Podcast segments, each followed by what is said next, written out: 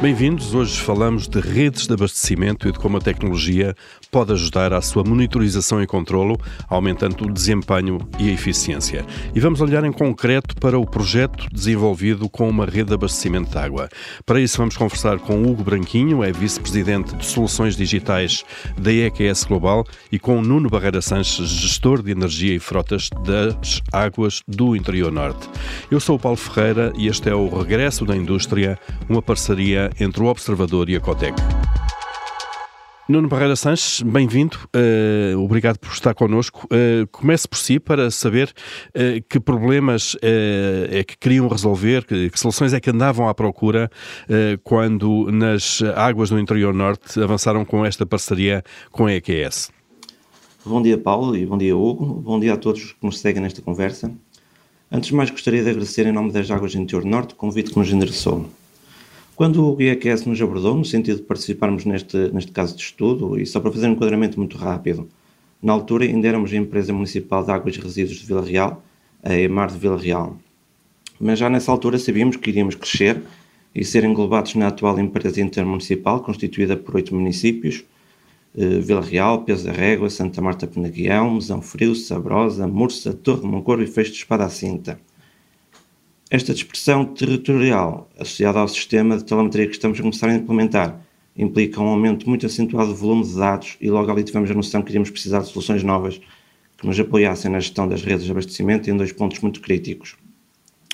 Por um lado, a gestão dos dados de telemetria, de modo a retirar os dados que sejam críticos e essenciais, mas também ajudar num problema muito concreto e importante na nossa área, que é o combate de perdas de água.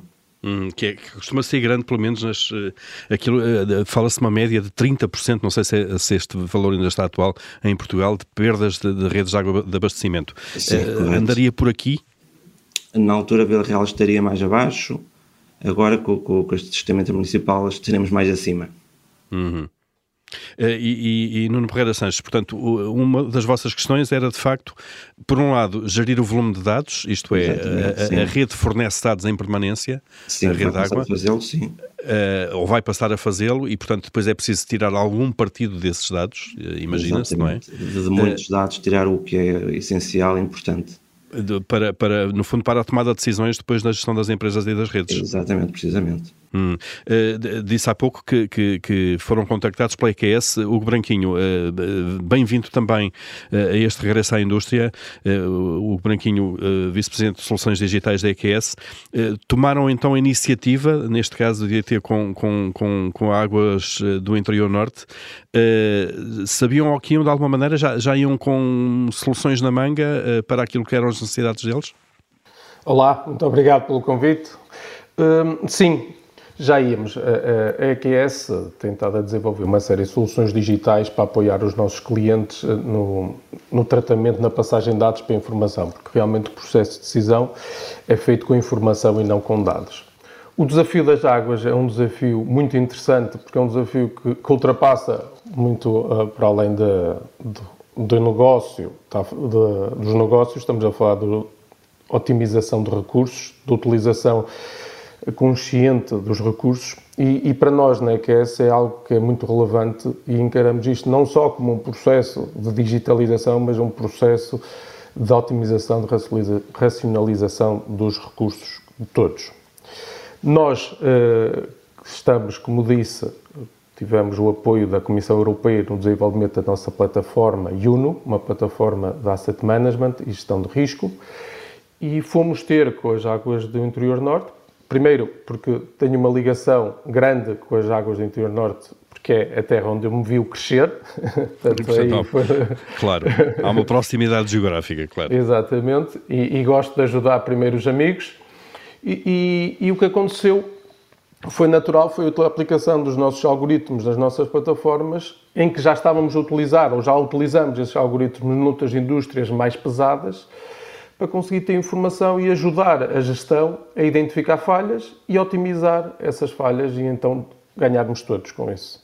Uhum. Eh, vamos, vamos tentar descodificar isto no concreto. Uh, uh, como, é que, como é que trabalham o Branquinho? Uh, no terreno, qual é o ponto? É colocar sensores ao longo da rede, por exemplo, sensores tecnológicos, que depois transmitem informação sobre o quê? Sobre o fluxo de água, sobre a pressão da rede, sobre eventuais fugas. Como é que funciona na prática? É, na prática é, é, um processo que, dito, é muito fácil, executado não é assim tão fácil. Portanto, nós fazemos um estudo prévio, com, neste caso com a ADIN, da rede, em que identificamos pontos-chave, como bombagens, como tanques e, e, sistemas gravíticos e as válvulas de redução de pressão, que estão um bocadinho a meio do caminho do consumidor final.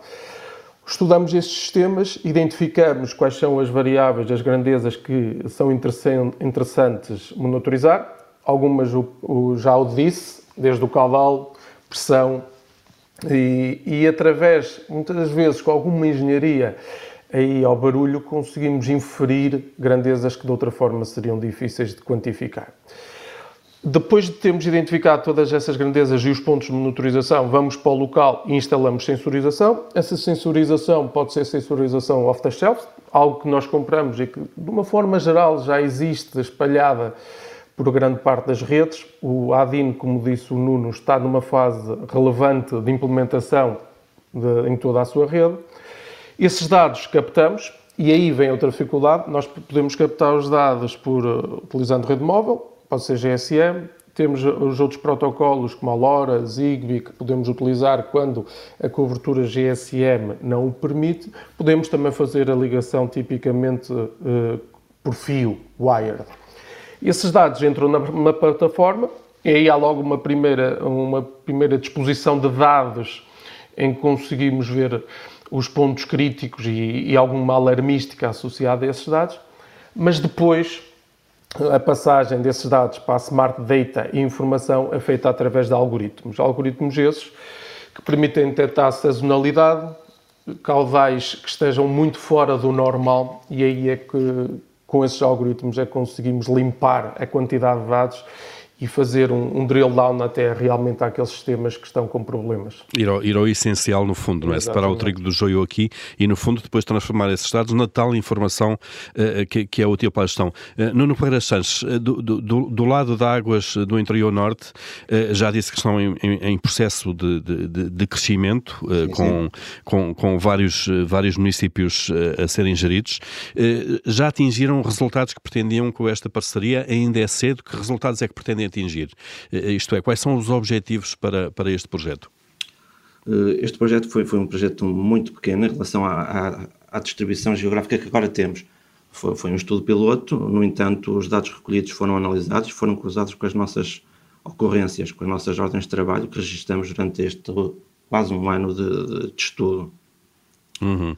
Verificamos que, quanto aos equipamentos propriamente ditos, houve poucos alertas, e infelizmente nenhuma avaria, né? felizmente para nós, se calhar para o Hugo até dava jeito a algumas avarias. Era mais um teste. Era mais um é? teste, exatamente. Claro.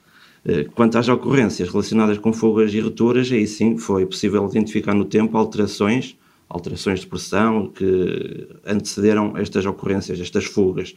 Que antecederam, isto é, Exatamente. Uh, há aqui uma capacidade casos, preditiva também. Exatamente, em alguns casos até cerca de 4 dias. Quatro, ou, ou, seja, essa monitorização, troco-nos isto por miúdos, Nuno, essa monitorização permite de alguma forma, uh, estabelecidos alguns padrões, uh, uh, prever que ali há um risco enorme de uma fuga, Sim, naquele ponto da rede, por exemplo. Exatamente isso, exatamente isso. Como é, como é que vocês, perante esta informação, atuam? Vão ao local e fazem o conserto da rede? Como é que isso funciona depois? sim, dependendo do local onde isso esteja a acontecer, podemos antecipar uh, o problema e, e, atuar diretamente na rede, ou fazendo a substituição de algum troço que, que seja o indicado, fazê-lo, ou até em algum equipamento. Uhum. Já agora, qual é o estado das redes? Eh, porque há redes com décadas, algumas estão Exatamente. a ser substituídas. Em que fase é que estão nesta, na, na, na Águas do Interior Norte, em toda esta área que, que, em que atuam?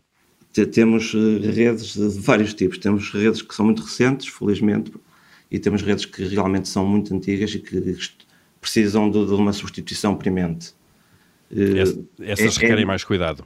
Exatamente. É difícil prever ainda onde é que vão acontecer os problemas, mas sabemos de antemão que, que são nas zonas mais antigas. Pois, isso uh, há de haver uma, uma, um grau de incidência de problemas uh, uh, maior. O, o, Branquinho há pouco falou da, da, da, questão da transferência de dados entre os sensores colocados ao longo da rede e depois as plataformas que os vão receber e analisar. falou da rede GSM e da. estamos a falar de zonas do interior, neste caso concreto, onde por vezes há os chamados buracos negros de cobertura de rede móvel, nomeadamente. Depararam-se com muitas dificuldades destas ou foram pontuais, de alguma maneira? No nosso caso, a ADIN foi, foi simpática e, e, as zonas que escolheram para fazermos o teste tinham bastante cobertura, portanto aí não, não tivemos esse problema. Contudo, nós estamos preparados para quando acontecer esses problemas termos alternativas. E algo que é muito relevante, porque sem a comunicação não conseguimos fluir, não, não, as coisas não, não ligam, não há os, as conexões. Uhum. Eh, eh, eh, o 5G está, está na agenda do país de alguma maneira e promete revolucionar uh, muitas destas coisas que estamos a falar. Eu, eu, não sei se isto cabe ali naquele conceito de internet das coisas, a sensorização sim, sim, cabe. Sim. Uh, uh, Hugo, acha que o 5G vai de alguma forma permitir uma monitorização muito melhor deste tipo de redes de, de abastecimento?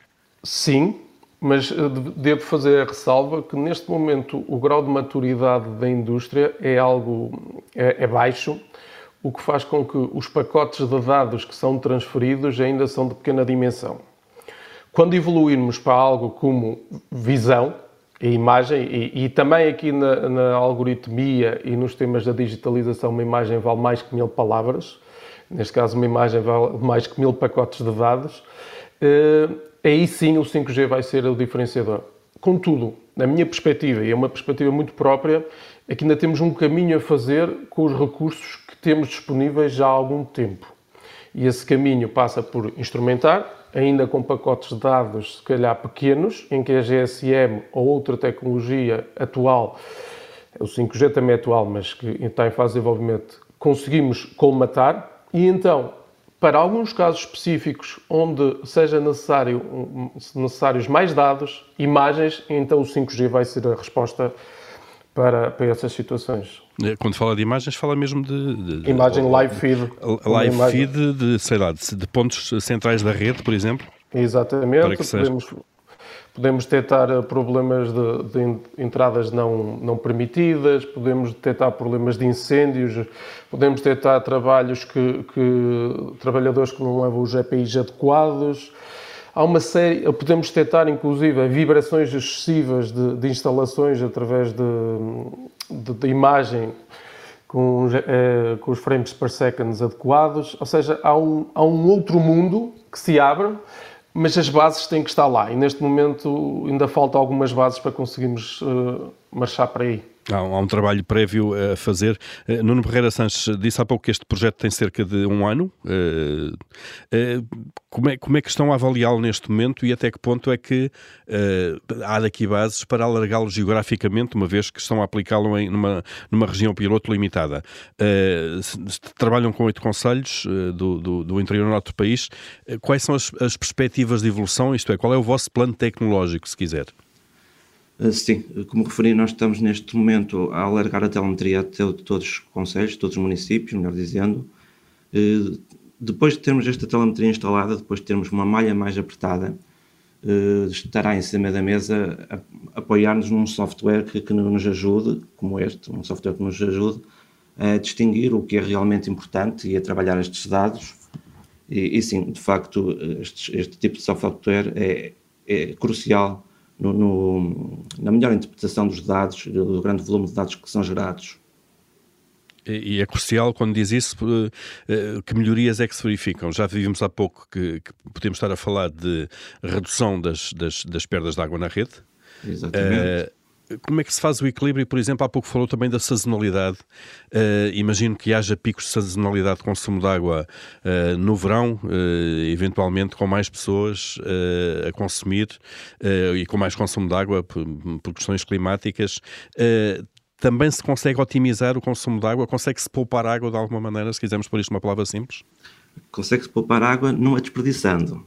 De facto, a sazonalidade é um outro fator que temos de ter sempre em conta por um lado temos a questão da mobilidade estudantil aqui nas cidades, eh, por outro lado a questão da população migrante e turística que, que altera significativamente os consumos e estas alterações trazem diferenças de pressão e velocidade nas condutas e, esta maior, e uma maior diferença até de, de funcionamento dos próprios equipamentos. No entanto, o serviço tem que se manter de igual forma, sem falhas. Uh, um alarme de um, de um, maior consumo de água ou diminuição súbita de pressão na rede não tem a mesma interpretação se, se for em fevereiro ou se for em agosto. É assim, um, um software como o que a EQS apresentou, associado à inteligência artificial, pode nos permitir distinguir e alertar apenas o que é importante e essencial e prevenir problemas maiores. Claro, eh, portanto, eh, eh, por vezes o mesmo facto pode ter causas ou interpretações diferentes. Exatamente. E o sistema tem que estar habilitado, no fundo, a distinguir uma coisa, uma, uma, uma coisa da outra. O, o Branquinho eh, este vosso projeto, de alguma forma, é como se costuma dizer, escalável? É, uma, é um projeto, é uma, ou é uma tecnologia que vocês já estão a aplicar também, uh, eventualmente, com outros parceiros, com outros clientes, uh, noutros pontos do país, eventualmente, ou estão numa fase ainda de desenhar a solução e depois tentar, de alguma forma, escalá-la, colocá-la no mercado? Até que ponto é que isto é uma oportunidade de mercado? É uma oportunidade de mercado, nós gostamos de acreditar que sim a solução que desenvolvemos é uma solução um bocadinho diferente do que das, da outra, de outras empresas, da concorrência, porque permite. Permite, eh, nós dividimos, deixe-me só começar aqui, se calhar, a dividir para, para conseguir perceber melhor o meu ponto. Força. Nós dividimos um bocadinho o, o, processo, até à informação dos dados, à informação, em, em, em três fases. Recolher dados, fazer, uh, desenvolver a Smart Data, que é a algoritmia a trabalhar em dados, ok, sem qualquer interação humana, em que acreditamos que cobre 80% dos problemas que os nossos clientes têm, nomeadamente este que estamos hoje a falar do ADIN, em que foram os algoritmos a trabalhar sozinhos, e depois os restantes 20% já há uma interação humana para garantir que os dados estão mais ajustados. E assim cobrimos os 100% dos casos. Contudo, normalmente as pessoas, as empresas não conseguem alocar eh, recursos para fazer logo os 100%. Então o processo tem sido recolher dados, produzir smart data, garantir que esta smart data, estes 80%, tem o retorno do investimento pretendido pelas empresas e haver alguma validação do como nós fazemos e tudo o processo e depois de haver um investimento já podemos alocar, as empresas já alocam pessoas para o trabalho. Dito isto, nós acreditamos que, a nossa solução é escalável. Aliás, nós já temos a solução a trabalhar em outros clientes que nada têm a ver com a indústria da água, mas que utilizam equipamentos como bombas centrífugas, turbinas, compressores, permutadores, seja tudo a trabalhar na Smart Data e acreditamos que aqui vai ser uma grande parte do, do, tratamento de dados, porque vamos conseguir rapidamente mostrar às organizações que, através da algoritmia, através de algoritmos que conseguem identificar, como já comentaram, a sazonalidade, a contextualizar os dados, vão conseguir ter ganhos rápidos e esses ganhos rápidos vão justificar junto às administrações investimentos mais mais avultados, então para conseguirmos ter um, um sistema uhum. que consiga cumprir com os 100% da, das necessidades. No fundo, eh, os, os benefícios eh, pagam uh, o investimento. Sim. Uh, Nuno Barreira Sanches, mesmo para terminar, uh, estamos a chegar ao fim deste nosso regresso à indústria, e lhe perguntar de facto se é essa avaliação que vão fazendo também, e, e uma questão muito mais de, de âmbito de, de, cultura de organizações. Estamos a falar de sistemas de abastecimento de água, cujos clientes finais são os municípios, setor público, com a área da tecnologia, que é das mais dinâmicas e das mais inovadoras inovadoras. Uh, estamos a falar aqui de, uma, de um funcionamento a dois ritmos, a duas velocidades, ou neste caso os municípios também estão a correr para acompanhar, uh, no fundo, toda, toda, toda a inovação e a mudança de planos de, de tecnológicos que, que existem no mercado? Eu diria que, e voltando um pouco ao início da nossa conversa, o crescimento da ADIN, e acontecerá com outras entidades como a nossa, justifica claramente todo o envolvimento e colaboração com, com o desenvolvimento de softwares como o da AQS. Eh, que nos permitam, por um lado, interpretar os grandes volumes de dados e, por outro lado, melhorar a eficiência energética e hídrica. Eu creio que cada vez mais, e tratando-se de um bem essencial como a água, temos todos que fazer um esforço e, e corrermos atrás de soluções que nos permitam gerir bem a água. Muito bem, é esse bem essencial, eh, sem dúvida, e cada vez mais também a questão da sustentabilidade de recursos está em cima da mesa. Agradeço a Nuno Barreira Sanches e a Hugo Branquinho eh, a partilha desta, desta experiência, eh, desta parceria entre a EQS e a Águas do Interior Norte, que no fundo estão a levar a uma otimização e a uma eficiência maior das redes de abastecimento de água em oito municípios do interior. Este foi mais um regresso da indústria é uma parceria entre o Observador e a Cotec. Até ao próximo programa. Muito obrigado.